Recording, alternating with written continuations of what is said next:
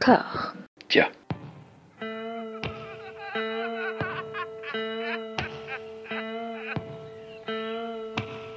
And now for something completely different. Would you like to talk about the meaning of life, darling? Sure, why not? Philosophy for two? Right. Provided the movement never forgets that it is the inalienable right of every man or woman or woman to rid himself or herself or herself. Agreed. Thank you, brother or sister or sister. Where was I? I think you finished. Oh, right. I don't want to talk to you no more, you empty-headed animal food trough whopper. I fart in your general direction. Your mother was a hamster and your father smelt of elderberries.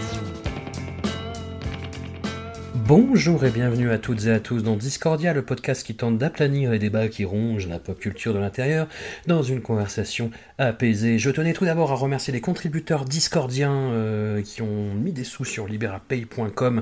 Vous nous donnez de la force, de la sève, du sucre, du mojo. J'ai le bonheur d'être rejoint cette semaine par la taulière du site Stephen King France, des podcasts La Gazette du Maine et Le Roi Stephen, la super active Émilie. Merci d'être de nouveau parmi nous.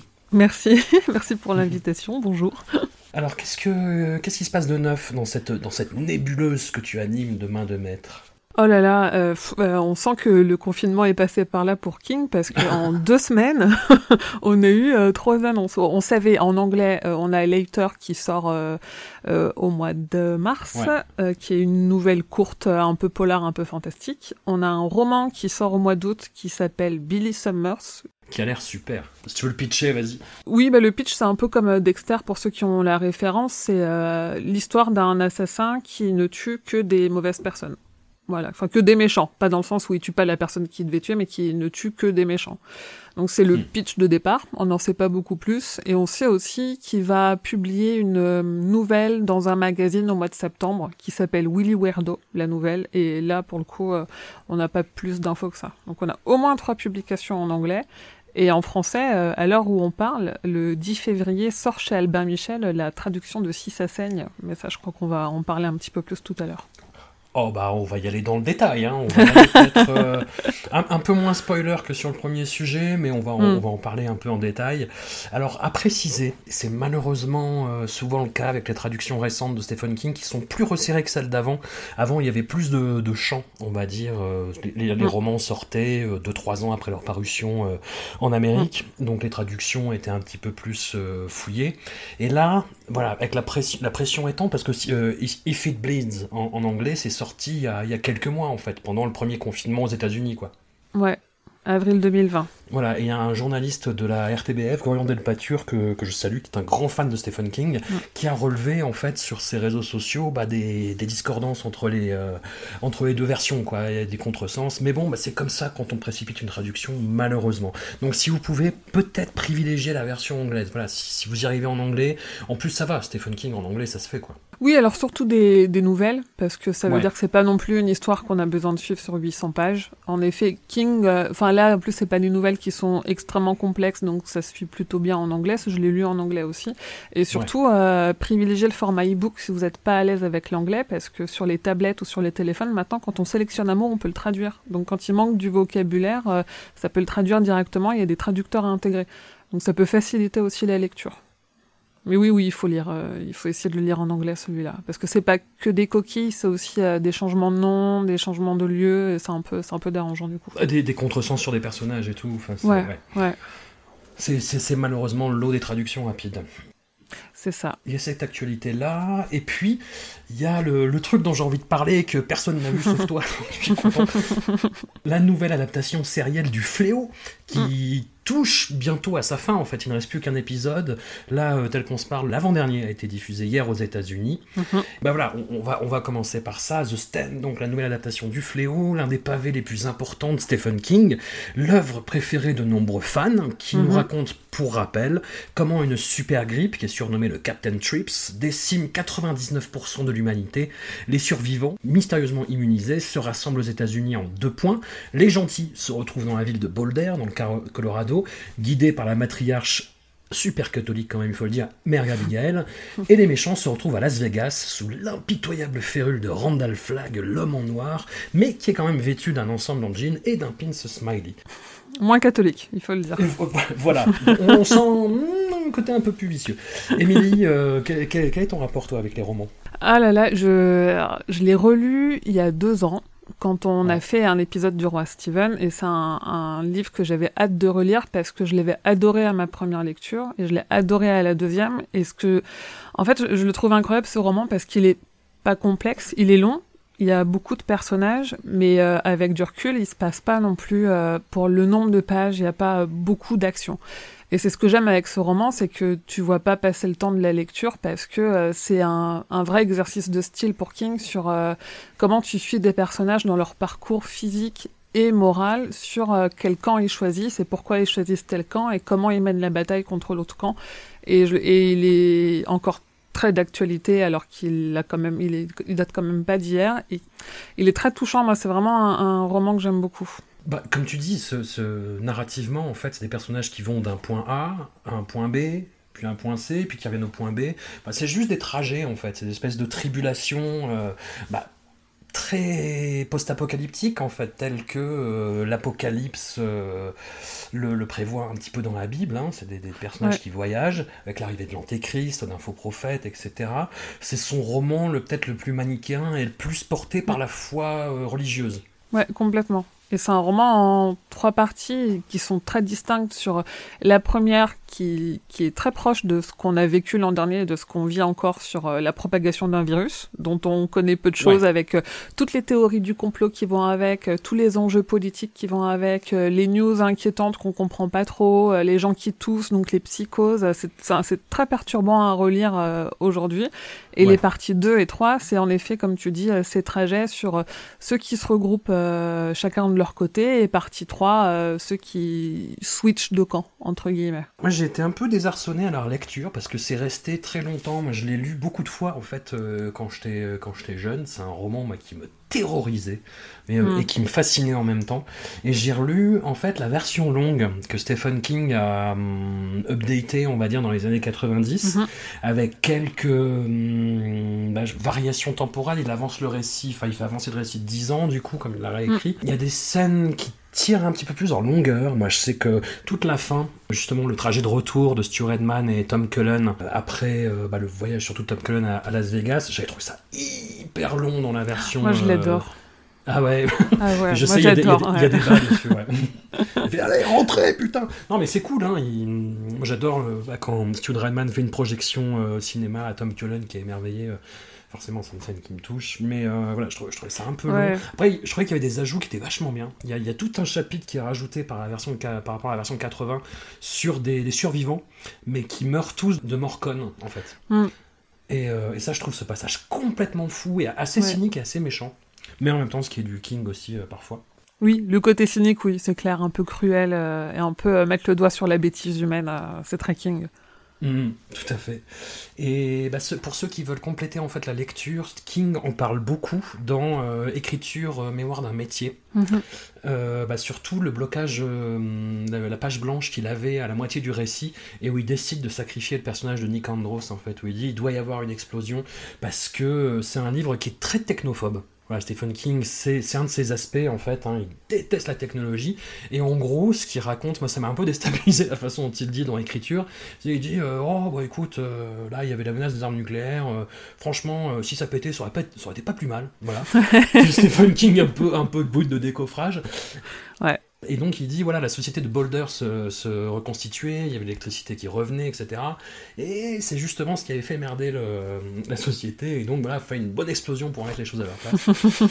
oui, il était bloqué dans l'écriture de son récit et il s'est rendu mm. compte que pour débloquer, il fallait euh, faire exploser quelque chose et tuer des gens pour euh, pas repartir de zéro, mais euh, mais que en plus il était perdu avec tous ces personnages. Il l'a dit à un moment donné. En fait, il se rendait compte qu'il tournait en rond parce qu'il y avait trop de personnages et qu'ils étaient tous en train de reproduire ce qu'ils avaient déjà fait. Donc il a fait du ménage, quoi. Il a fait du hmm. ménage. Et c'est très fort, c'est très fort parce qu'à ce moment-là, la première fois que je l'ai lu, je me rappelle m'être dit oh putain, oh le salaud, parce que c'est le retournement en plus de deux personnages euh, clés, donc Harold Lauder et Nadine Cross, qui sont des traîtres en fait à la solde de ouais. Flag. Oui, parce qu'en plus t'es déjà quand même bien avancé dans ta lecture, parce qu'il il a ce truc qu'il a dans tous ses longs romans où les deux premiers tiers c'est de l'installation et au dernier tiers il se passe à peu près tout ce qui devait se passer. Et où, du coup là ça fait quand même 600 euh, pages que tu suis Nick et ça galère parce que s'il y en a bien un qui galère c'est quand même lui entre euh, la première fois qu'on le voit on comprend qu'il est sourd et il se retrouve tabassé et enfermé euh, dans une prison parce que lui-même s'est fait tabasser. Donc enfin lui de A à Z ça se passe mal pour lui. Jusqu'à A Z plus plus ça se passe vraiment très mal pour lui en fait et t'as pas envie que ça se passe mal pour lui, mais c'est aussi le, la force de King, c'est montrer qu'il n'y a pas de justice, quoi, que c'est injuste et que c'est comme ça. Ce qui, est, ce qui est rude hein, à encaisser quand t'es jeune. Ah oui, ouais, moi je l'ai lu plus tard, ouais, mais en effet, ouais, ça fait quand même quelque chose. Alors il y, y, avait eu une première adaptation du Fléau en mini-série qui date de 1994, écrite par Stephen King et réalisée par son homme de main à la chevelure de feu, Mick Garris. et cette adaptation se heurtait à un problème qui était quasi existentiel en fait, c'était la diffusion en prime time sur un grand network américain avant que les chaînes câblées et leur permissivité graphique euh, n'arrivent. Et mhm. donc, ils avaient ce paradoxe de devoir livrer une fiction apocalyptique qui décrit la, la fin de 99% de l'humanité, mais que ça puisse passer pour toute la famille. Et hmm. donc du coup, tu avais ce problème un peu de ton avec un, des romans qui étaient quand même hyper goras, qui étaient hyper durs, et là un truc assez gentil, en fait, avec vraiment les, les, gentils qui sont très très gentils et les méchants qui sont très très méchants. Enfin, Las Vegas, tu vois, c'est des bikers avec des fusils à la main qui font. Oui, il pouvait pas trop montrer de mort et c'est drôle parce que Mick Garris, il a un podcast qui s'appelle Post Mortem où il a invité une fois King et donc forcément ils ont beaucoup reparlé du fléau et où ils se gossent un peu tous les deux euh, du haut de leurs 70 ans euh, d'avoir réussi à feinter et à mettre des morts dès le générique euh, et puis plein de morts dans l'église et tout où ils sont fiers de leur coup. Et King quand il s'est prononcé sur le projet d'adaptation de la nouvelle adaptation quand c'était encore qu'un projet, il disait que c'était cool parce que maintenant avec toutes les plateformes de streaming, il y avait moins de censure entre guillemets, ou en tout cas euh, ça pourrait être plus graphique avec et avec des plus gros budgets, donc sans doute plus fidèle au moins graphiquement euh, sur euh, ce que ça peut être. Bah quand même plus de 99% de la population qui meurt et pas très proprement quoi, parce que dans le roman c'est quand même tout sauf propre la première partie. Au moins là-dessus, on peut dire que c'est fidèle. Dans, le, dans la nouvelle série. Chez Mick Garris, ils ont été un peu coincés malheureusement. On y arrive, on y arrive. L'autre grand problème, à mon sens, de la version de 94, c'était un casting qui était à moitié réussi, à moitié complètement raté. Euh, bah, je pense en particulier au personnage de Harold Lauder, moi, qui est un, mm. personnage euh, qui me fascine, qui est un pur personnage kingesque. Je pense que c'est là mm. qu'il a développé son goût des, euh, des bad guys, en fait. Mm. Et pour le jouer, ils ont pris Corinne Nemec, qui est, très sympathique, hein, qui est connue pour son rôle de Parker Lewis dans la série du même nom, mais qui là colle pas du tout au rôle, en fait. C'est assez terrible. Et puis, euh, moi, j'ai beaucoup de mal, je sais pas si c'est ton cas, avec euh, Randall Flagg, en fait, avec euh, Jamie Sheridan et, et, sa coupe mulet, qui a, qui, a, une vibe de beau-père gênant, en fait. oui, c'est vrai. Oui, oui. Oui, non, c'est vrai, il est, il est pas très charismatique, en plus. Alors que Flagg, c'est un, un méchant qui joue sur le charisme et sur la peur, donc il a... Et il manque un peu, un peu de charisme à l'acteur malheureusement. Ouais, puis euh, capacité de séduction, quoi. Enfin, je, je sais pas. Ouais. Et puis, euh, il y avait la VF d'époque qui était quand même euh, qui était quand même assez culte. Je sais pas si tu l'as vu en VF. Oui, oui, c'est douloureux. Moi, il y a notamment un truc que j'adore, c'est qu'il y a un des personnages principaux du camp du, du camp du bien, pour employer cette expression, qui, qui s'appelle Larry Underwood et qui en fait est le dernier mec qui a eu un hit du top 50 avant mm avant l'explosion de l'épidémie de Captain Trips. Et, euh, et en français, c'est euh, euh, Bébé, tu dois l'aimer ton mec. Oui, c'est ça, ouais. Tu dois l'aimer ton mec, c'est un chouette mec, tu sais. Et ils chantent tous cette chanson tout le long en français et c'est ça, passe pas quoi. Il y a plein de trucs qui passent pas. Quel regard toi tu portes sur cette série de 94 Peut-être à l'éclairage de cette adaptation, est-ce que ça te l'a fait réévaluer ou pas? Moi je pense qu'il y a deux soucis quand Gary et King y collaborent. C'est que King n'est pas un scénariste et ça se hmm. sent et que Gary c'est trop est trop copain avec King et du coup veut trop faire ce que King veut faire et joue pas son rôle de réalisateur à faire les choix qu'il faut faire aussi douloureux euh, puisse-t-il être euh, et de faire les coupes là où il y a besoin de faire les coupes en fait et il est alors moi, il y a, euh, le casting, euh, j'aime bien, mais je trouve qu'il est assez douloureux à regarder parce que c'est long, ça traîne en longueur et c'est vraiment Ouais. c'est la patte de King dans ses romans et ce qui fonctionne très bien dans ses romans, ça peut pas fonctionner euh, à la télé, surtout pas si c'est lui, lui qui l'écrit, avec un réalisateur qui dit oui à tout ce qu'il demande en fait. Et c'est pour moi c'est un peu ça le souci. Après ça se regarde, ça reste euh, une des adaptations cultes avec euh, avec quand même un morphing euh, qui reste dans l'analogie des morphings de Randall Flagg. Rien que pour ça, ça vaut le coup. Et le, et le c'est vrai que ce qui est dommage, c'est que la VF, elle, a- elle apporte presque un côté nanar parce que les voix des personnages secondaires sont abominables en fait. C'est extrêmement mal Ouais. doublé. Euh, Tom Cullen, le pauvre. Ouais. Déjà, déjà l'acteur est pas ouf avec sa Ouais. espèce de. Ils ont fait une espèce de coupe Playmobil blonde hein, qui est absolument horrible.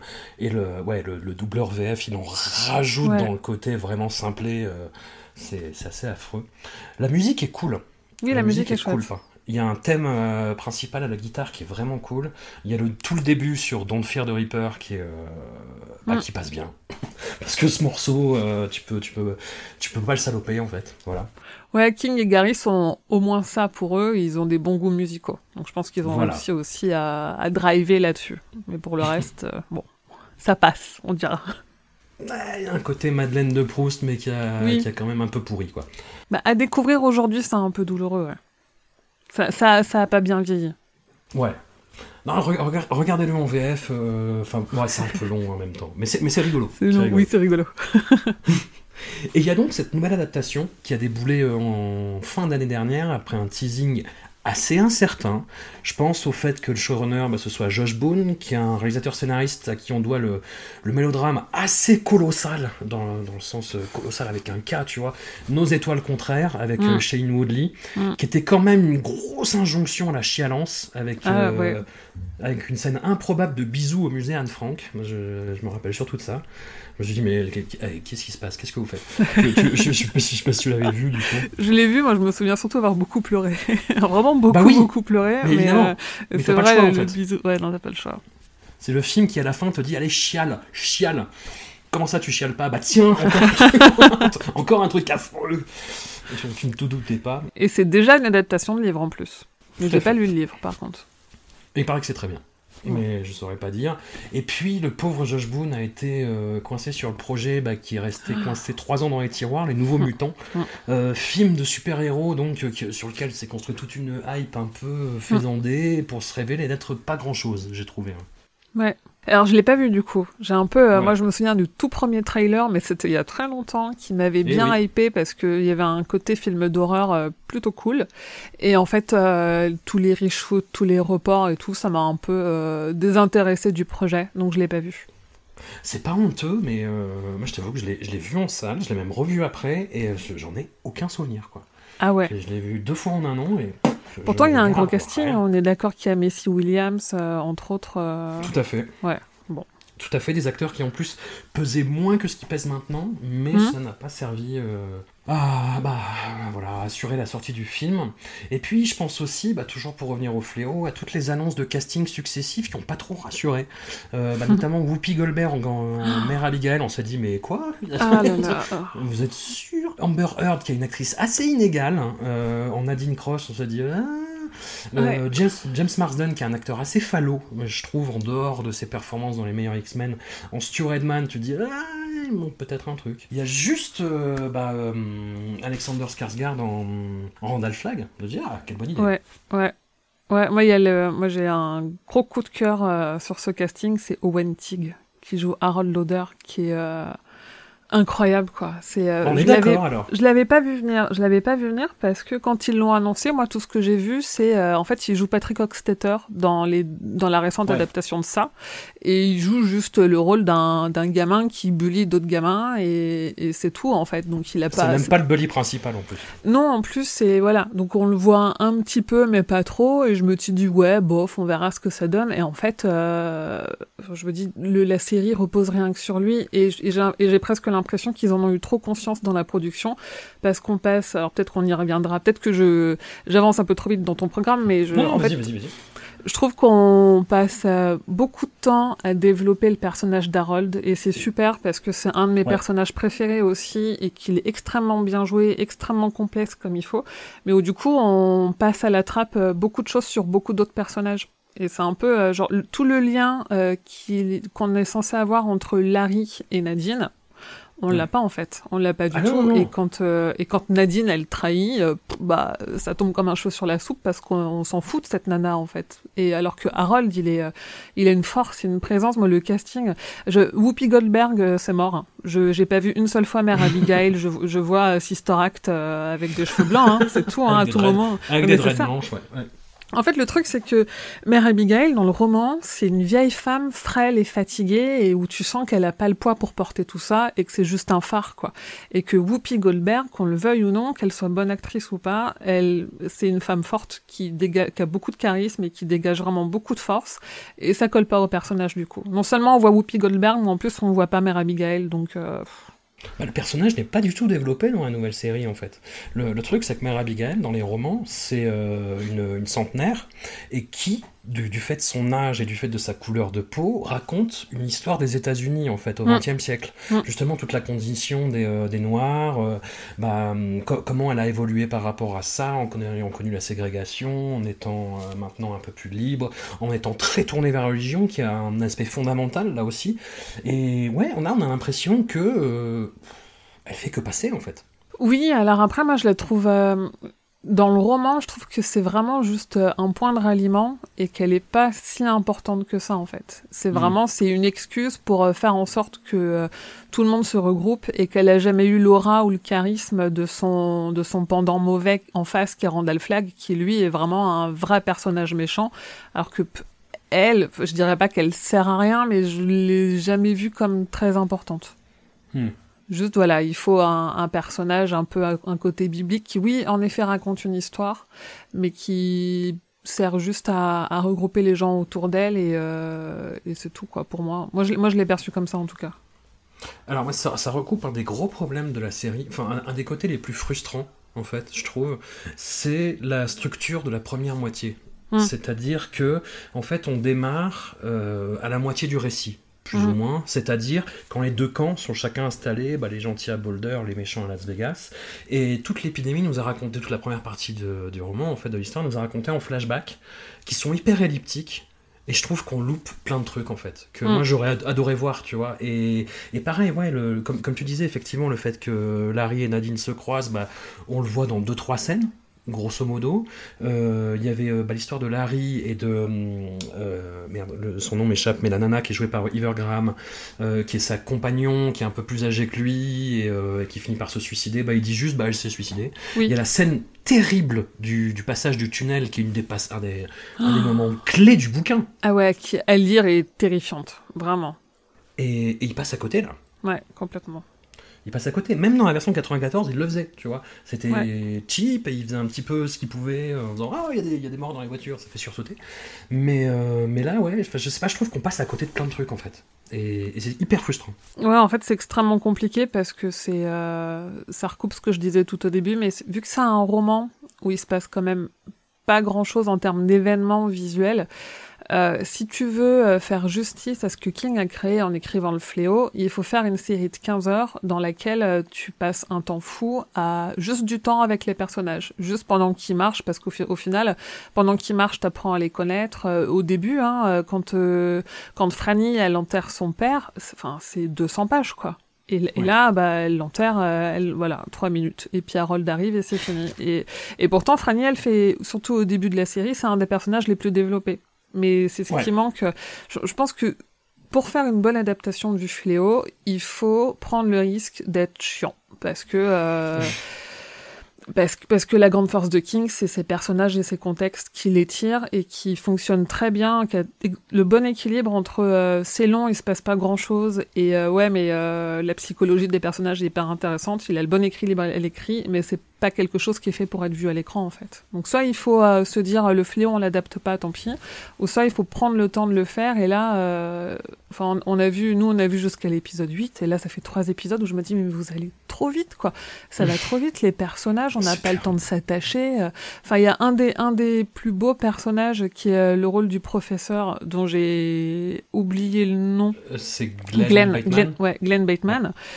C'est un personnage incroyable dans le livre qui est extrêmement attachant avec son chien Kojak et tout. Et là, euh, on l'a vu trois fois, quoi. Donc, Et qui euh, est joué par un super acteur en plus. Oui, par en plus. Kinnear, qui est, euh, Ouais. qui est vraiment excellent en plus. Ouais, qui est, qui est excellent, qui est très bien dans ce rôle. Et là, est-ce qu'on peut spoiler ce qui se passe ou pas? Bah voilà, sa- sauter de- d'une minute, on va dire. Parle, de- on parle de, bah, du sort de Glenn Matman dans l'épisode 8, qui change par rapport au bouquin en plus. Oui, mais en- oui, mais du coup là il meurt et on s'en fout quoi, presque. Bah, Alors en que fait. il a, il a, ces trois dernières minutes sont géniales parce qu'on se rend compte de la force de ce personnage, de Mhm. tout ce qu'il a en lui, toute la philosophie qu'il a en lui, la conviction, la force, et, et qu'il a pas peur d'essayer de bousculer les gens. Et ça, on le perd. Et ce qu'on a perdu aussi, c'est, je m'en suis rendu compte à ce moment-là, en fait, que le Las Vegas nous a été présenté comme un côté où vont tous les gens déviants. Alors que c'est pas ça, Las Vegas. Euh, Randall Flagg, il arrive à, ramener avec lui les gens qui hésitent ou les gens qui sont un peu faibles, qui n'ont pas la force mentale en rêve d'aller plutôt vers un mère Abigail et qui choisissent la facilité et qui vont vers Randall Flagg. Et la façon dont est présenté Las Vegas au début, on a juste l'impression que c'est des gens qui, des cow-boys, des gens qui ont envie de, de baiser dans les rues et de tirer sur tout ce qui bouge, alors que c'est pas ça dans le roman. Alors moi je t'avoue que j'ai trouvé ça, j'ai trouvé ça rigolo. J'ai trouvé ça rigolo, cette espèce de truc. En plus ils sont dans une espèce de casino Oui. euh, qui, est sur plusieurs étages, Ouais. avec des, des jeux du cirque, des gens qui baissent dans les, dans les, dans les ascenseurs. tout. mais c'est c'est vrai que too comme, le décrit euh, le personnage de Tom Cullen en fait dans le dans le bouquin, c'est c'est comme Boulder. Mais tu sens qu'il y a quelque chose qui va pas.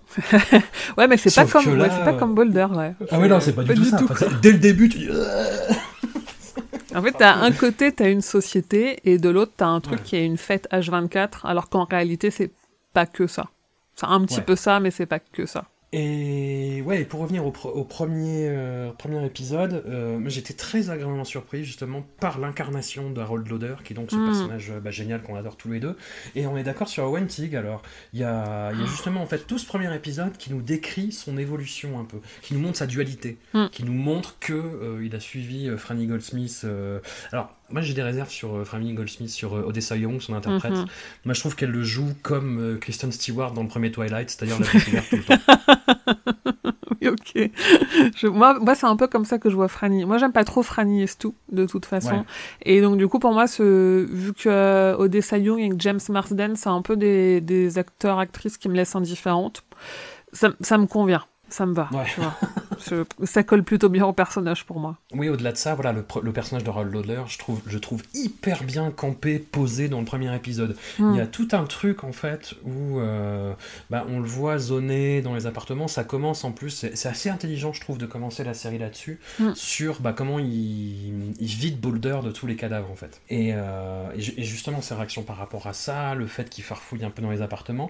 Et il y a tout un truc, en fait, où il essaye d'émuler Tom Cruise Mhm. où il trouve une photo de Tom Cruise, Ouais, en drôle. fait, avec son espèce de sourire fake, tu sais, où il sort toutes ses dents, il fait et où il limite devant le miroir, et j'ai trouvé la scène géniale, en fait. J'ai dit, ah putain, super idée, vous avez hyper bien compris le personnage, et euh, Ouais. j'étais rassuré, j'étais saucé. Ouais. Ouais, l'acteur est incroyable. Dès le début, tu comprends qu'il arrive à, qu'il a saisi le personnage et qu'il arrive à retranscrire euh, la dualité qu'il a à l'intérieur, parce qu'au début de la série, Harold, il est encore très partagé entre, euh, il aime Franny, qui elle est, euh, est une bonne personne, et en même temps, euh, lui est pas fo- foncièrement une bonne personne, donc il a envie aussi, euh, enfin, il, il, il a un peu le cul entre deux chaises et il le joue extrêmement bien. Et aussi, dans ce premier épisode, on voit en fait, euh, bah, c'est là que la série se distingue en fait de son homologue de 94, on voit l'effet de la grippe et euh, les effets sont dégueulasses. C'est très, bien fait euh, pour te montrer l'effet d'une grippe mortelle. Quoi. C'est assez, assez saisissant et tu te dis, ah, ça, va émuler frontalement. Oui, alors il faut pas regarder en mangeant. Les premiers épisodes, si on est un peu sensible à la morve, il faut oublier parce que c'est vraiment hardcore. Ouais, le, le dernier aussi, hein, le- enfin le, le huitième, regardez Oui. pas en mangeant, hein, il y a des Oui. trucs oui aussi, c'est vrai. a- assez salés, hein, on va dire. Et puis, bon, mon intérêt s'est un petit peu émoussé parce que, comme je te disais, moi, cette structure en flashback, elle me, elle me déconcertait. Je voyais pas trop l'intérêt, en fait. Enfin, en plus, je trouvais ça un petit peu forcé euh, narrativement. euh. Et puis, j'étais déçu. Moi, je trouvais qu'il manquait plein de trucs, en fait. J'ai- J'aime bien la façon dont le personnage de Stu Redman est libéré, qui est assez Mhm. fidèle au, ro- au roman, en l'occurrence. Mais euh, moi, c'est frustrant parce que c'est le seul moment de la série où ça montre la déliquescence du gouvernement, en fait. Le côté, bah, toute la société part en couille en fait, tout part à volo, et tu le vois juste en fait d'un PC de sécurité. Mm. Alors, alors le- voilà, Stu Redman, James Marsden est face à un acteur qui est absolument génial qui s'appelle J.K. Simons. Mm. Mais c'est voilà, c'est c'est- il, manque des trucs quoi. Il manque des trucs. Ouais, ouais, et pourtant, je trouve que c'est euh, un des passages où ils se sont le plus attardés, quoi. Ouais. Et, mais il manque quand même quelque chose, on est d'accord. Mais il se passe au niveau du jeu d'acteur. James Marsden euh, se hausse euh, au niveau qu'exige son rôle. Il m'a pas trop, euh, pas trop déçu. mais Je trouvais le personnage pas super intéressant en fait dans le, bah, tant dans les romans que dans la version 94. Là, je trouve que c'est honnête. Ça va. Oui, ça va. Après, euh, enfin, je, je pense pas que c'était non plus la volonté de King, mais il a pas l'aura de suiveur qu'on aurait envie de lui donner. Tu vois, Ouais. parce qu'il clairement il lead un petit peu. C'est lui qui sauve un peu. euh, Enfin, il, il sauve Franny et les autres filles d'un d'un homme dangereux euh, qui qui les détient et euh, et et, et j'ai pas, il a pas les épaules pour porter ça en fait. Ouais. C'est spécial. Ça, ça dénote un petit peu, je trouve. Ouais. Bah après, c'est- en plus, il y a, il y a tout le côté euh, la vie à Boulder, l'organisation d'une démocratie, d'une société avec cette espèce de conseil des sages. Euh, et puis, moi, je trouve, bah, un des trucs dommages, c'est euh, le personnage de Nick Andros que je trouve raté, en fait. Ah ouais. Je le trouve sacrifié par rapport au reste des personnages, par rapport au. voilà, je- par rapport au roman en fait. Alors dans la, dans la version 94 c'était particulier, c'était un acteur que j'aime bien, mais que je, trou- je trouvais qu'il en faisait trop, c'était Rob Lowe. Mm, mm. Et je trouvais, je trouvais qu'il en faisait des caisses et euh, Mm. c'était- pas possible. Et là je trouve qu'au contraire l'acteur est trop en retrait en fait. En fait, ils l'ont développé au début, euh, toute la première partie où euh, il perd son œil, il se retrouve à l'hôpital, tout ça, et après plus rien, quoi. Une fois qu'il arrive à Boulder, il n'existe plus. Alors que, alors que Mère Abigail, elle dit que c'est lui qui est censé les guider, mais que, mais en fait, euh, non, dès le, dès le troisième épisode, il est plus, enfin, il guide plus personne du tout, quoi. Donc, euh, ouais, Ouais. ils l'ont un peu mis de côté. Alors que c'est un, un- c'est un personnage très important dans le roman en plus. Et on arrive à Randall Flagg. Ouais. Qu'est-ce que tu penses du Randall Flagg de QV euh, 2020-2021 Moi, j'ai un problème avec le look, déjà. Après, je sais que ça fait partie du personnage, euh, ce côté un peu... euh, En fait, chez King, tous les personnages qui sont pas des, des humains, parce qu'on comprend clairement que c'est pas un humain, ou qu'en tout cas, il est doté de pouvoir, ils sont tous un peu à côté de la plaque, parce qu'ils ont pas l'air de comprendre les codes humains. Et il y a ça aussi avec Gripsou, où en fait, euh, Gripsou, il est un peu... euh, il, est chelou, mais parce qu'il comprend pas les codes humains, donc il tente des trucs, et euh, il s'habille bizarrement, il a des une tenue de clown qui est pas du tout d'époque. Et il y a ce truc-là, du coup, avec Randall Flagg, où bah, il, il est coincé dans une autre époque, mais parce qu'il comprend pas comment il faut faire. Et donc, moi, visuellement, je, je suis un peu bloquée par ça, avec sa coupe de cheveux. euh, ses cheveux, là, c'est pas possible. euh, je sais pas, cette, cette mèche qui vole au vent. Je, la- je, je trouve que. En fait, euh, le, le, le fond, oui, la forme, non. On y va full spoiler. Dans l'épisode 8, avant que les, les éléments ne se déchaînent, il y a une scène où il passe une espèce de truc, euh, je sais pas si c'est de l'eurodance, mais une musique un, un peu dansante, et où il se met à danser au balcon. Et euh, je me Oui. dis, qu'est-ce qui se passe? Qu'est-ce qu'ils sont en train de faire là? Non, même ce, la scène où il est avec un peignoir, en train avec un cigare et du whisky.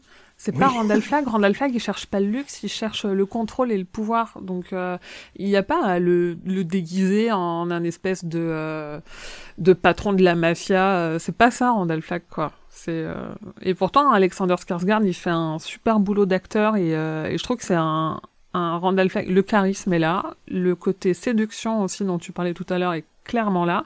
Il est il est profond il est inquiétant il est hyper intéressant parce qu'il a un côté plus discret mais quand il se fâche il se fâche vraiment et il fait vraiment peur. Mais sur la forme ça va pas quoi. Ils l'ont habillé n'importe comment euh. Bah, globalement, euh, je trouve que c'est le problème bah, qui rejoint finalement la version 94, c'est-à-dire euh, les gentils très gentils, les méchants très méchants. Le, je te dis, la première fois qu'on va à Las Vegas, je crois que c'est à l'épisode 4 ou 5, et, je me suis, que j'ai vu de la violence, du sang, du cul, je me suis dit, ah Ah On arrive dans quelque chose de sérieux, c'est bien, et en fait, Mm. plus ça va, et plus ça devient un carnaval, quoi. Le, Mm.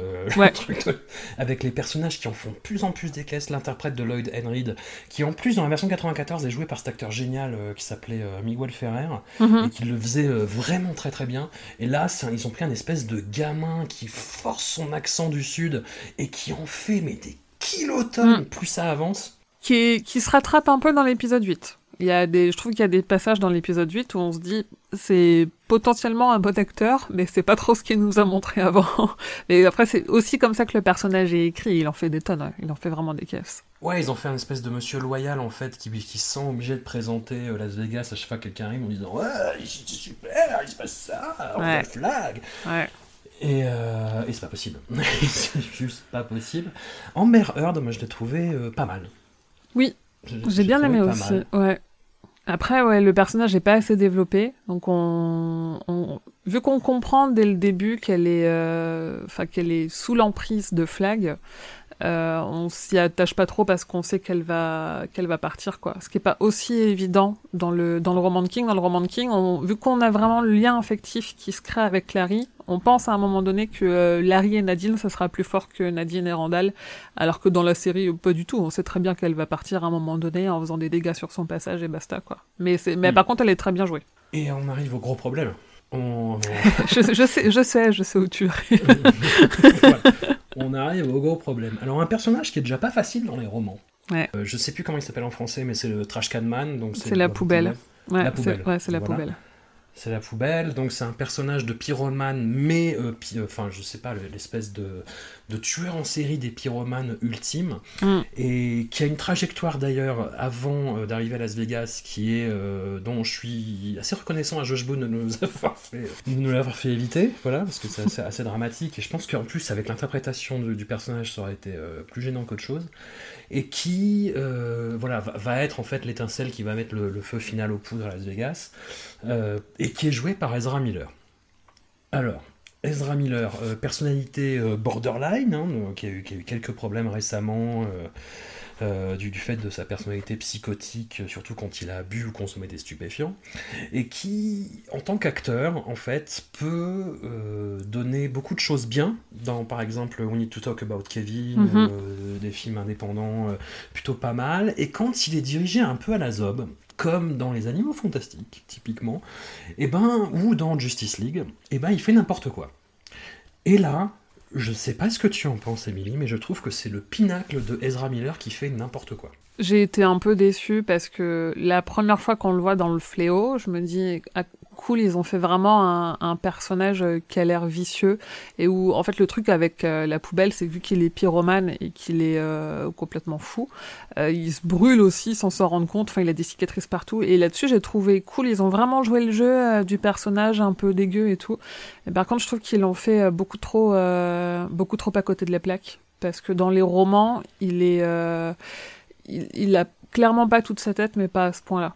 Et là, on le voit deux fois et juste, il, il est pas aussi important que ce qu'il devrait être en fait. Mais il le fait vraiment, mais en grimaçant tout le temps, en ayant une diction, mais, euh, mais, mais de teubé intégrale, alors qu'effectivement, dans les romans, c'est quand même pas à ce point. Non, c'est ça. Euh, Mais il a été écrit comme ça, quoi. Tu vois, j'ai j'ai du mal à me dire que c'est de la faute d'Ezra Miller, parce que je pense qu'il peut faire un très bon La Poubelle, mais Ouais. il a été très mal écrit, quoi. Et puis très mal dirigé, je pense. très mal que- dirigé. ouais. Tu vois, la première fois qu'on le voit, il fait exploser une usine. Alors, je crois que c'est pareil dans la version de 94 euh, et pareil dans les romans. Et en fait, Ezra Miller, tu vois, il pose ses explosifs, puis tu vois se mettre un peu en retrait. Et quand l'explosion arrive, il est harnaché en plus d'un espèce de truc de cuir avec, euh, Mm. avec euh, sur un slibard. Et tu le vois s'attraper l'entrejambe en. Oh, j'étais là, j'étais, j'étais horrifié en fait.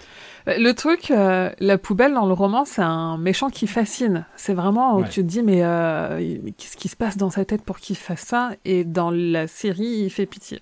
Et c'est là où ils ont loupé quelque chose, quoi. Il fascine pas du tout, là. Enfin, c'est juste, il dégoûte, quoi. C'est Non, puis Surtout dans le scène- 8, il dégoûte. ouais. Sa scène quand il arrive à Las Vegas et qu'il rencontre Randall Flagg dans son penthouse. euh, Ouais, c'est trop. Il y a une espèce de, relation, de relation père-fils. Mais c'est-à-dire tu vois l'intention de la scène et tu vois l'exécution, tu fais ouh Ouais, ouais. La, la, ouais, la diction d'Ezra Miller, le, comment il regarde en Flag, il n'y a rien qui va, quoi. Non, non, c'est un, peu, ouais, un peu juste. C'est dommage. Bon, et on arrive au, bah, à l'épisode 8, du coup qui boucle le- l'intrigue de façon extrêmement lapidaire, comme tu le disais, ça va à toute vitesse. On ne sait pas ce qui arrive à plein de personnages, et, tout d'un coup on arrive à cette fin, en fait, qui est précipitée, mais en 20 minutes en plus. Ouais, alors je sais pas si. Moi, je suis très curieuse d'avoir l'avis de gens qui n'ont pas lu le roman, parce que le souci, c'est. euh, le roman est tellement long et on suit euh, quand même pendant euh, plusieurs centaines de pages des personnages qu'on a connus dès la première page et on a vraiment passé beaucoup de temps avec eux et donc la fin elle est hyper touchante. Là, euh, enfin moi, moi, je m'en fous. Enfin à chaque fois qu'il y en a un qui meurt, à part Harold, tu vois, j'ai la seule mort qui m'a peiné, c'est la mort d'Harold parce que c'est un Ouais. personnage qui est très bien joué, très bien écrit et très bien développé. Et le reste, euh, je m'en fiche quoi, tu vois. C'est vraiment euh, peu importe. Et, et c'est là où je me dis, euh, ça allait trop vite. On n'a pas eu le temps de nous présenter les personnages comme on aurait dû et c'est clairement pas une série qui, qui va marquer parce que parce que les personnages on s'y attache pas quoi en fait. C'est Mm. vraiment dommage. Ça va tellement vite. À part Harold, comme tu disais, et c'est là aussi où ça commence à, à dériver un petit peu par rapport au roman et même à la série de, de 94, parce qu'il y a quelques modifications euh, finales. Mais il y a un truc qui a toujours euh, posé souci, bah, c'est ce côté, euh, comme je disais, bah, très sur la foi religieuse, le bien Mm. contre le mal. et à la fin, en fait, Stephen King décrit, même dans Écriture mémoire d'un métier, il reprend cette expression en disant qu'en fait, bah, l'explosion de l'ogive nucléaire à Las Vegas, c'est la main de Dieu qui le fait, tu vois. Ouais, mais littéralement. Ouais. Mais oui, littéralement, et ouais. c'est une image qui revient littéralement dans la série 94, qui c'est revient horrible. un, un peu plus finement, je trouve, dans Oui. le- la version Marvel Comics. Je sais pas si tu l'as tu l'as Ouais. lu, toi, du coup. Ouais, ouais. Et, et où en plus, c'est le personnage, euh, bah, c'est un, perso- un look-alike de Stephen King qui le déclenche, donc en plus, c'est marrant. Et là, dans cette version-là, bah, t'as encore cette idée-là. T'as encore cette idée-là. Alors, c'est visuellement, c'est un peu plus fin, tu vois, une espèce de fumée, enfin, des espèces de, une, une espèce de main en fumée, en fait, qui se replie sur le dôme où il se trouve, et, où, euh, et par un trou, en fait, qui a été fait par le suicide de Nadine quelques scènes avant. Donc, ouais, quand même, c'est pas, c'est pas trop mal écrit. Euh, mais voilà. Et en fait, là, t'as une espèce de boule d'énergie qui tire des éclairs et qui déchaîne un espèce de, final gore auquel je m'attendais pas du tout. Euh, euh, ouais, j'ai bien aimé, j'ai trouvé ça en effet plus subtil que, que dans le roman. En plus, dans le roman, là pour le coup, ça va très vite et tu te dis, attends quoi? Qu'est-ce qui se passe? Qu'est-ce qu'ils ont fait? Donc là, au moins, ils ont pris un peu le temps de, de tuer tout le monde et de faire exploser le truc. Mais le, le souci avec cette fumée et ces éclairs, c'est que ça sort de nulle part. Ça, tru- c'est pas du tout préparé dans les épisodes d'avant. Du coup, on se dit c'est quoi? C'est euh, c'est l'esprit de mère Abigail qui revient, on sait pas. C'est Dieu qui s'en prend à flag, on sait pas. Enfin, tu vois, c'est, il y a, c'est, ça sort de nulle part. C'est un peu le ta gueule, c'est magique euh, de la fin, quoi. Totalement. C'est totalement ça. Euh, Mais- Mais pourtant, c'est beau, hein. Moi, j'ai trouvé ça mieux qu'en effet une main en fumée qui pouf, appuie sur le bouton et fait tout exploser. C'est, ça, ça passe beaucoup mieux, mais ça a pas de sens.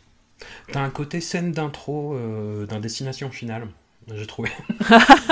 Oui, c'est vrai. C'est là où t'as tous- tous les personnages clés un petit peu que t'as suivis c'est vrai. et que t'as appris à détester en fait au fur et à mesure qui se prennent un éclair et les ex- les- les- l'éclair les fait exploser Ouais. dans une espèce de gerbe de sang. Euh, le pauvre euh, Lloyd Henry, enfin je dis le pauvre parce que je trouve le personnage mal écrit et l'acteur. Et tu le vois tellement venir peut, en mais plus. ouais voilà. Sa, sa mort, tu la vois venir, tu dis mais te relève pas, t'es con quoi. Mais oui, Évidemment que ça va revenir. mais oui. Il y a une arche qui tombe et qui va d'un côté, il se relève, il regarde et puis, puis il se la prend. Bah, ça fait une balance, bah oui. Enfin, c'est... On- Tout le monde on a fait de la balance, hein, spoiler. comment ça marche. Oui, oui. Oui, mais il y a des choses à dire. Et la, et la mort de Flag, moi je la trouve nulle. Enfin, la mort, la disparition de Flag, je la trouve nulle. Je la trouve vraiment, vraiment nulle. À voir ce qu'ils, s'ils font, s'ils vont faire la même fin que dans les romans, c'est-à-dire le fait que Flag réapparaisse, mais complètement euh, aux antipodes, Ouais. euh, why not? Mais là, en l'état, moi je trouve ça nul. Enfin, Ouais, je- moi j'attends de voir euh, ce qu'ils en font à l'épisode 9. ouais. Tu vois, je me dis, ouais, peut-être il y a un doute sur quelques éléments, mais ouais, ouais, je sais pas trop. Il est... Le truc, c'est qu'après, euh, Flag, j'ai toujours du mal à, à, le... à l'appréhender euh, via juste une adaptation, parce que quand t'as lu tout King, tu le vois tellement de fois que tu sais aussi. euh, Moi, je, je sais plus exactement comment il est présenté dans le Fléau parce que je vois aussi comment on en parle dans La Tour sombre, comment on en parle dans d'autres bouquins, genre euh, c'est comment il apparaît aussi dans La Tempête du siècle, etc. Et du coup, je, moi, j'ai tout ce spectre-là et je sais pas comment il faut l'appréhender dans une série qui sert euh, de one shot et qui s'intègre pas à un, à un univers complet, quoi. Ouais. Donc je sais pas. Je... Je- moi, je trouve que c'est pas assez évident euh, de savoir si c'est euh, un humain ou pas un humain ou ce qui se cache exactement derrière. Tu vois, ce qui était pas non plus, enfin, ce qu'ils ont un peu montré dans la scène où, où il fait l'amour entre, enfin, où il viole Nadine euh, après avoir commencé à lui faire l'amour, parce qu'à la fin elle est plus du tout consentante. Où là Mm. on comprend que c'est un genre de démon, un truc comme ça, on sait pas trop parce que il l'explique pas. On passe pas assez de temps avec lui en fait pour comprendre son pouvoir, euh, ce qu'il est capable de faire ou pas, de d'encaisser ou pas, parce que dans le bouquin on comprend clairement qu'il est quasiment invincible de toute façon et que c'est une entité sans âge qui est là au fil des années et c'est pas très clair euh, dans la série. Non, c'est moins qu'on puisse dire. La série est trop elliptique, va trop vite. Mm. Et ouais, c'est c'est- c'est frustrant. C'est frustrant parce que tu sens qu'il y avait matière à faire quelque chose de cool. Mm. Moi, il y a des aspects qui, me- qui me plaisent vraiment. Et je trouve qu'ils ont réussi à éviter un écueil, moi, qui me faisait un peu peur. Bah, c'est le, le côté plus contemporain, en fait. Et ben, ça passe. Ça passe. Ouais. Je- C'est c'est pas, trop gênant, en fait. Mais voilà, euh, il y a quelque chose que j'ai pas dit au début de l'épisode par rapport à toute ta nébuleuse. Il y a aussi un Discord, euh, Stephen King France. Oui. Et j'imagine que vous en parlez. Oui, on a, ouais, on a un salon full spoil euh, où on en parle au fur et à mesure où les épisodes sortent aux États-Unis du coup. On les regarde tous au fur et à mesure. Ouais. Et qu'est-ce qui se dit alors, en gros, quelques, temps, euh, quelques tendances Bah, un peu ce qu'on a dit là, ça va trop vite. Le- les personnages sont pas assez développés, on n'a pas le temps de s'attacher. Euh, le casting est bon, mais on n'a pas le temps de. Enfin, ils ont- Il y, a, y, a, y, a y a des débats un peu sur euh, le personnage de la poubelle. Euh, Il n'y a pas débat sur le personnage de Mère Abigail. Tout le monde voit une Whoopi Goldberg. Et sinon, oui, non, c'est que ça va trop vite. C'est qu'au début, ça commençait bien parce qu'on avait vraiment l'impression. Ils ont mis tellement de temps à développer euh, Stu, Franny, euh, euh, un peu Tom aussi et tout, euh, que qu'on pensait que ça continuerait comme ça et qu'en fait là, ça va trop vite. Mais le, Mm. mais grosso, modo- enfin globalement, et vu qu'on a passé beaucoup de temps sur les personnages qui vont pas, faut quand même rappeler que moi je trouve que le casting est globalement excellent et que j'attendais pas non plus euh, euh, Brad William Henke qui fait Tom Cullen qu'on connaît en méchant, Ouais. en vraiment méchant barbare euh, dans Orange is the New Black, qui fait un Tom Cullen euh, incroyable. Il, en fait, il est très Ouais. crédible dans ce rôle-là. Il est extrêmement touchant, euh, aussi touchant que Tom Cullen l'est dans le roman. Enfin, il y a, globalement, le casting est bon et tout le monde est plutôt d'accord là-dessus. C'est juste que ça va trop vite et que, et que du coup, ça va pas, ça va pas marquer l'histoire des adaptations de King. Et c'est dommage parce qu'il y avait, il y avait de quoi en faire un truc vraiment chouette. On attend encore le dernier épisode, mais voilà, à J-1, Nyeh. J'ai peur. Moi aussi. On ira où? Bienvenue dans la zone libre de Boulder. Je m'appelle Stu Redman. Lequel de vous est Larry Underwood? Comment vous savez qui je suis? À votre avis? Mère Abigail? Tout ce que je sais, c'est qu'on a rêvé d'elle et qu'elle est apparue. Elle nous a tous réunis et elle veille sur nous en ces temps d'incertitude. J'arpente les chemins de la révélation. Je sais que tu sens sa présence. Le plus souvent, je ne vois que son loup. Mère Abigail nous a dit qu'il y avait deux camps. Le bien et un gouffre sans fond d'où jaillissent les ténèbres. Promenons-nous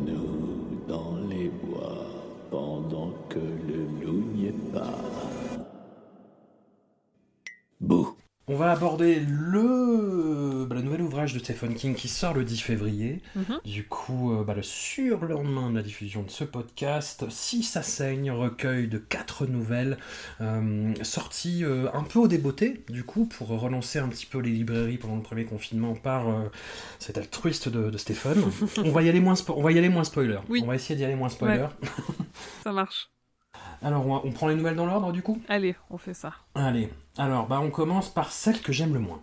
Ah. Euh, le téléphone de Monsieur Harrigan. Alors après, qui est très agréable à lire Oui. et qui en plus bah, joue sur un trope de Stephen King euh, que moi j'aime bien en fait, où il, je trouve il s'en sort pas mal. C'est le petit jeune qui va euh, faire connaissance avec une personne plus âgée, qui va servir soit de mentor, soit d'antagoniste un peu chelou. Là, c'est un peu les deux en même temps.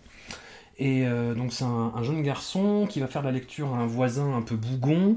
Il y a une relation qui se crée entre les deux. Le petit jeune lui offre un iPhone, ce qui va a priori pas trop bien avec la technophobie de King, sauf que cet iPhone post-mortem va devenir un outil de communication entre le jeune homme, entre bah, son ancien euh, mentor mort, à qui il va demander de faire des trucs.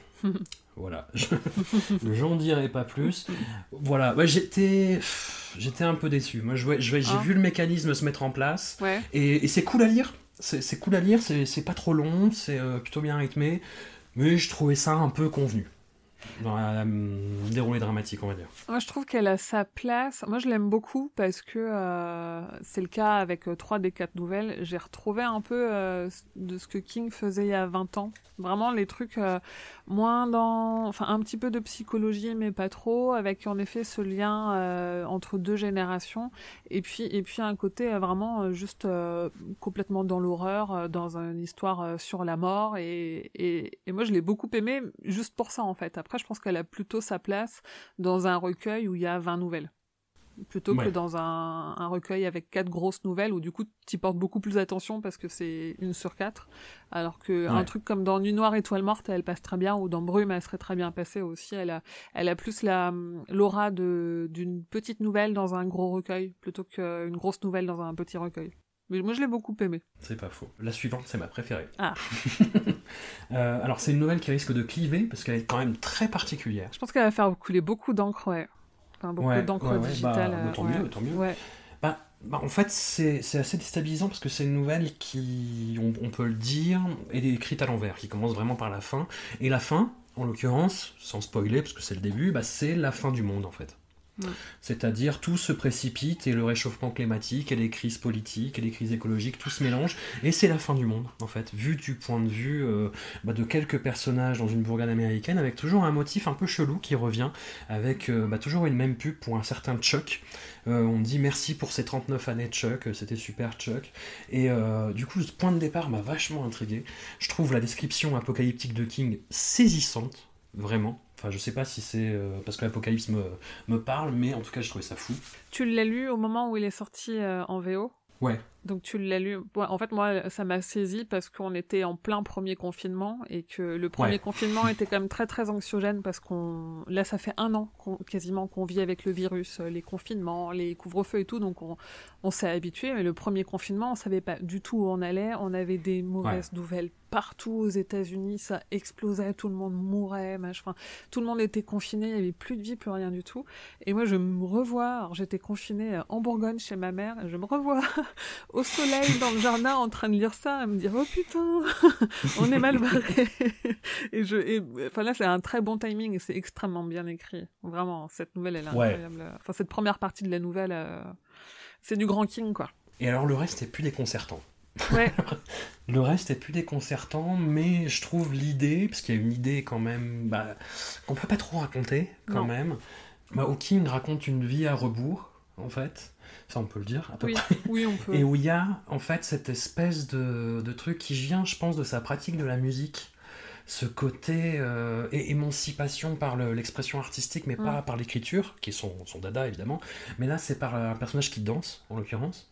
Et euh, tu vois, c'est un truc qui revient un peu dans Revival, typiquement, la façon Ouais. dont le personnage joue de la musique, mais euh, plus sereinement à la fin, av- avant, euh, enfin, après ces années de, de défonce, tout ça. Euh, ou, par exemple, dans les scènes de bal de 22 ans, 63, je retrouvais un peu cette ambiance-là. Ce côté un peu, voilà, Oui. assez solaire, si tu me permets l'expression. Mais je t'en prie.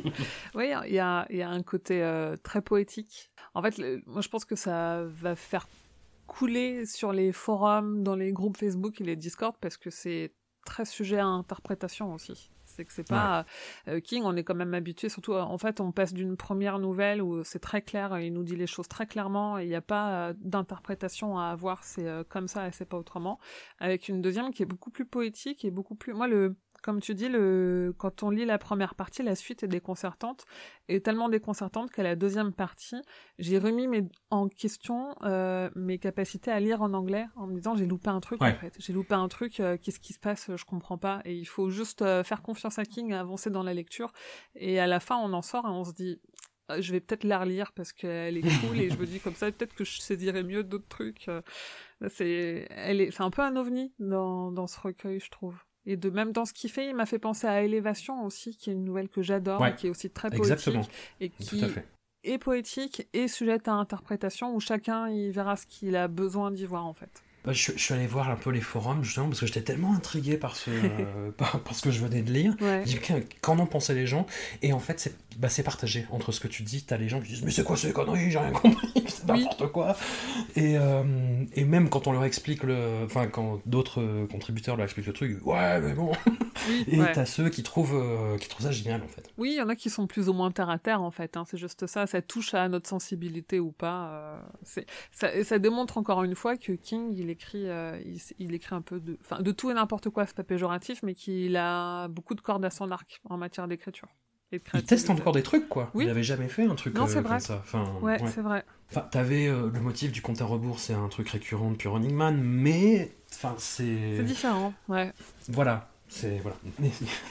c'est chiant d'en parler sans spoiler, mais Écoute, euh, rendez-vous dans deux mois quand tout le monde l'aura lu. On fera un, un hors-série spécial. On pourra spoiler à balle. avec grand plaisir. On passera deux heures sur l'épisode 9 de Duflo. Alors, on arrive à la semi-déception du, du recueil, je crois qu'on est d'accord. Ah, Donc, la- la nouvelle éponyme, euh, Si ça saigne, qui est une suite quasi directe de, de l'Outsider, Mm. en fait, le, bah, un des romans précédents de King, qui reprend, bah, il, il en parle en fait dans sa postface. Il, il dit, euh, il y a eu la trilogie euh, Bill Hodges, donc Mhm. euh, Mr. Mercedes et puis. euh, noir et fin de ronde. Merci beaucoup. je me suis lancé dans un truc, ah, je me rappelle plus. J'ai senti que Et, ça y avait une hésitation. Voilà, merci. et, euh, et donc dans l'Outsider aussi, il y a le personnage de Holly Gibney, qui est euh, une personnage d'enquêtrice, qui est euh, Asperger, je sais pas si c'est Mm. diagnosti- diagnostiqué ou dit vraiment comme ça, mais euh, voilà, c'est en tout cas tel que le personnage se conduit avec les autres et tel qu'il se ressent lui-même. Et c'est un personnage que King adore, bah, au point de le faire revenir une cinquième fois quand même, ce qui Mm. Ouais, est assez... Ouais, ce qui est assez rare, mais c'est un personnage qui est assez attachant. Et Ouais. hum, bah, dans l'Outsider, moi j'étais assez surpris d'avoir venir, d'avoir revenir parce qu'elle arrive à la moitié du récit Mhm. en fait. Et en plus, elle, euh, elle a un truc euh, bah, limite Deus ex machina où elle dit euh, j'ai compris ce qui se passe, je vais vous montrer un film mexicain. Enfin, je schématise Mhm. un peu, mais en gros c'est ça. Et là, ça se recentre vraiment sur elle en fait. Et c'est peut-être la partie qui m'a le moins intéressé de la nouvelle, très honnêtement. Enfin, tous ses problèmes familiaux, euh, tout bah, son côté de vivre dans le passé, d'être un peu attaché euh, à la fois à la figure de Jérôme et à la fois au personnage de Bill Hodges, bah, qui est mort entre temps. Et euh, je trouvais que l'intrigue démarrait un peu trop tard en fait.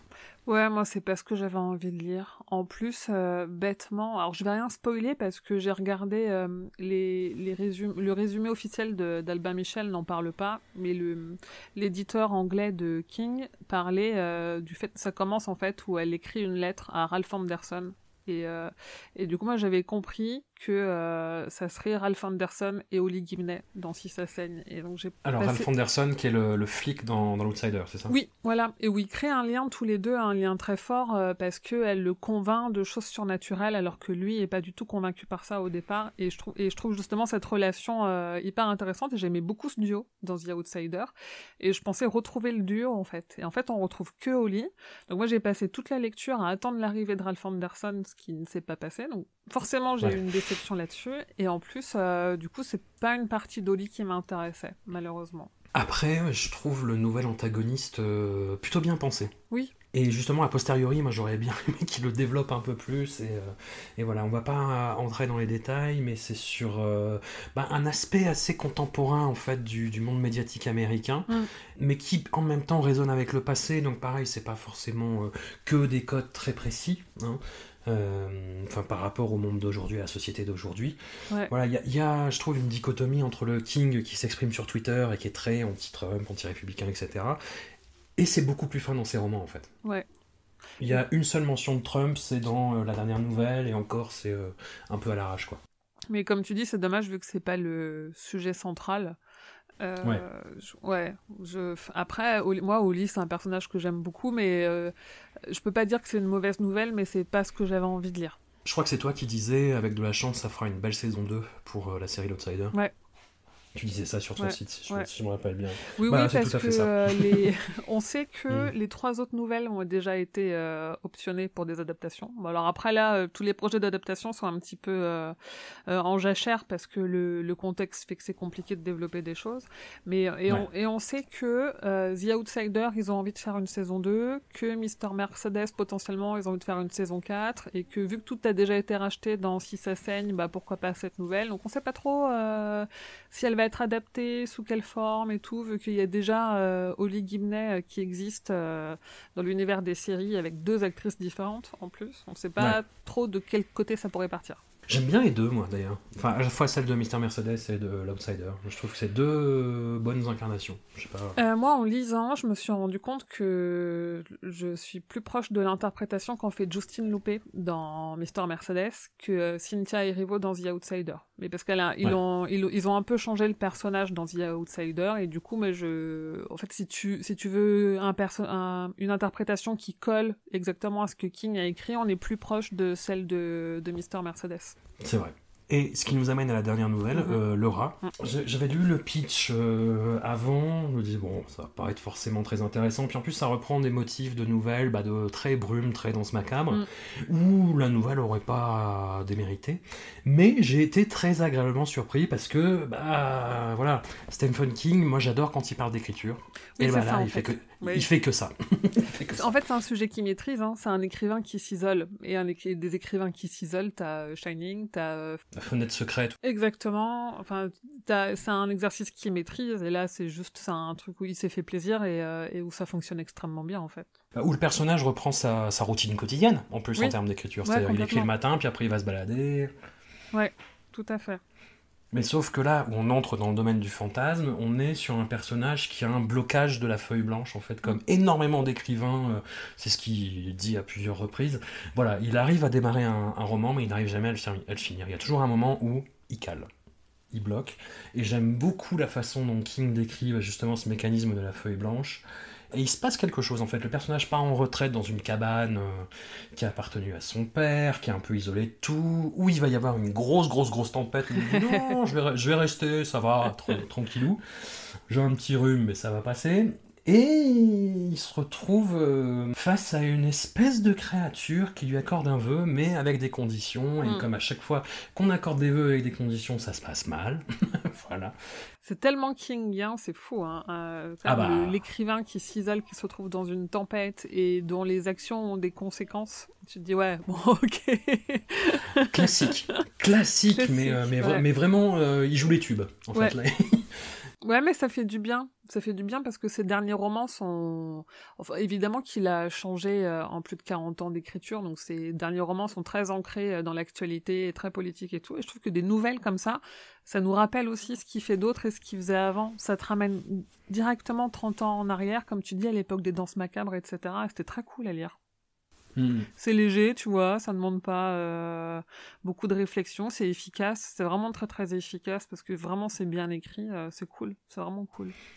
Ah, puis c'est assez cruel parce que la, la nouvelle, euh, si ça saigne, moi je la trouve trop longue en fait. Ouais. Elle occupe, je sais pas, un tiers en fait, peut-être du, euh, du bouquin au, au global.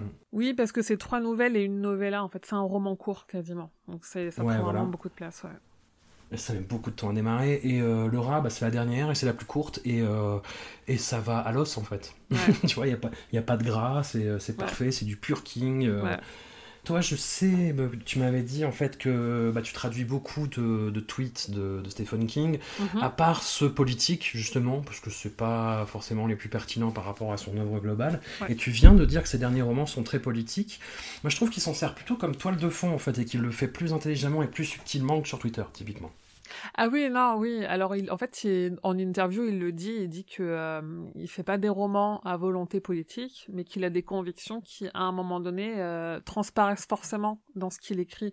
Et le fait qu'il puisse pas s'empêcher, au détour d'une page, de mettre un tacle aux républicains, tu te dis, ouais, quand même, c'était plus fort que Mm. toi. euh, ça transparaît euh, un peu malgré toi, mais un peu aussi. Enfin, je pense qu'il y a des moments où il en a conscience aussi. Après, c'est juste en fait, c'est juste qu'ils sont plus euh, ancrés dans la réalité et qu'ils s'en rendent compte ou non, ça, ça dénonce des, des systèmes, tu vois. Je pense notamment à l'Institut qui est, euh, qui est très fort et qui a un sous-texte qui est Ouais. très fort aussi. On n'avait pas trop ça il y a 30 ans. Et, c'est hyper intéressant comme évolution euh, parce que, en fait, il y a- il y, a moins de métaphores qu'avant. Parce qu'évidemment, dans le fléau, il dénonçait euh, le- les- des systèmes politiques, euh, le- les mensonges sous Nixon, comment ça s'organise, comment les sociétés sont organisées et comment on reproduit toujours les mêmes erreurs. Mais c'était c'était plus en sous-texte que l'institut où il va il va droit dedans quoi. C'est la conclusion de l'institut, c'est une des conclusions les plus claires qu'il a faites euh, de tous ses romans dont les conclusions sont déjà font- sont toujours euh, pas toujours très Ouais. claires. Là l'institut, on sait comment ça termine et quand on quand ça termine, on se dit ah ouais, le message est fort, quoi, quand même. C'est, euh, j'ai pris une petite claque, là. C'est... Mais c'est d'autant plus intéressant que c'est un roman qui fait écho dans son thématique et son sujet à Charlie, Mm. puisque c'est des enfants qui ont des pouvoirs, qui sont la proie d'une officine gouvernementale. Ah, Charlie, et euh, ouais. moi j'ai été assez frappé à la relecture de Charlie Ah par ouais. la, je sais plus si c'est la préface ou la postface, mais où King tombe mais complètement dans l'espèce de complotisme fin années 70, début 80. Genre le gouvernement nous ment, euh, machin, euh, il nous manipule, il nous faut prendre de la drogue. Et tu, Ah, mais ça, c'est la drogue, hein. C'est Ouais. Hollywood à cette époque-là. Et, euh, et ouais, dans l'Institut, c'est marrant parce que ça fait écho à ça, mais de façon, ouais, plus, plus bah, posée fatalement, ouais. plus- Oui. ouais, moins sous influence. Moins sous influence et, euh, et aussi l'Institut est plus long que Charlie. Et il le disait, et c'est pour ça aussi que je suis contente qu'il y ait un recueil qui sorte, parce qu'il l'a dit dans une interview récemment. En fait, il n'arrive plus à écrire de nouvelles. Quand il se pose pour écrire, même si son idée de départ est courte, il peut pas s'empêcher d'en rajouter. Et du coup, il dit, bah, je fais de plus en plus de romans et des romans qui sont de plus en plus longs. Et là, je me dis, c'est peut-être parmi les dernières nouvelles qu'on aura, à moins qu'il ressorte des, à mon avis, euh, parmi les centaines de nouvelles qu'il doit avoir dans City War, peut-être qu'il va nous en ressortir. Mais c'est pour ça, l'Institut est plus lent aussi. On va moins direct au sujet que, que Charlie. Mais Charlie Hmm. est excellent. Moi, Charlie, ça fait, c'est Ah un oui, de mes oui. Préférés, pour le coup. euh, Ah, le, le- roman est cool, et assez terrible Ouais, d'ailleurs. ouais. La fin, quoi. La fin est. euh, Ouais. C'est une de ses meilleures fins aussi. Non, non, c'est assez, c'est assez terrible. Bah, quel avenir du coup pour euh, Stephen King France dans l'immédiat? On attend les prochaines euh, livraisons, j'imagine. Oui, oui, oui. Là, on a quand même euh, pas mal de petites sorties. Les podcasts continuent. Avec le roi Steven, on est en plein dans la tour sombre. Donc on, Oh, a, bah. on a fini le quatrième tome là, et c'est le, le- alors, le quatrième tome de la tour sombre. J'ai eu le même effet que que la première lecture, c'est que c'est une super histoire, mais que c'est pas ça que j'ai envie de lire à ce moment-là de la tour sombre. C'est un peu long en plus. hein. Le, non, le- le quatrième est bien, enfin, il y, a un- il y a un très très très long flashback en fait. La deuxième partie est beaucoup trop longue en fait. c'est- Ouais, voilà. Il le Mais dit le cinquième hein, est super cool et c'est, Ouais. je crois que c'est mon préféré le Ouais. cinquième d'ailleurs. Donc on en est là, le roi Steven, on en est là. Après, bon, Stephen King France, euh, ça suit son cours. Il y a des choses qui se préparent euh, dont j'ai pas le droit de parler. Mais du coup, il faudra, il faudra suivre sur les réseaux sociaux. Désolé, c'est pas une façon d'essayer de gagner des abonnés, mais pour l'instant, il y a des choses qui se préparent. euh, En plus, je, le Stephen King France fête ses 10 ans au mois d'avril, donc je vais essayer d'organiser des choses aussi euh, en fonction de ce qu'on a le droit de faire. Donc on verra. Ah bah, yes. Et vous avez un Patreon, je crois? Euh, moi, j'ai un Tipeee. Ouais, il y a un Tipeee, Un Tipeee. Stephen King France, tout à fait. Où il y a des goodies en plus. Il y a des, euh, des stickers, des badges, des marque-pages et des tote bags. Donc vous pouvez aller voir. euh, pour soutenir, c'est une association, hein, Stephen King France. Je me reverse pas de salaire, donc euh, en donnant de l'argent à l'association, euh, vous avez des goodies euh, en échange. Non, puis Kiaba, un, un, un boulot absolument incroyable. Même si t'étais salarié, ce serait dingue. Ah, Alors, merci. en n'étant pas, c'est d'autant plus fou. Ça, en fait, pour moi, c'est un loisir. Je m'en rends même pas. Enfin, ça fait partie des choses que je fais à côté de mon travail. Ça me fait plaisir de le faire, tu vois. De. Enfin, franchement, c'est pas un travail de discuter avec toi pendant une heure et demie de mon auteur préféré. Tu vois, ça, je, Ouais. le- je l'aborde comme ça en fait. Ah bah pareil. Et ben en tout cas un grand merci d'être revenu parmi nous et puis on se on se retrouvera pour Billy Summers. Je suis je suis curieux. Oui, ouais, avec grand plaisir. Ouais, Si ça te dit. Ouais. Ah, c'est cool. Avec plaisir, ça marche. Merci beaucoup pour l'invitation. Un grand merci à toi.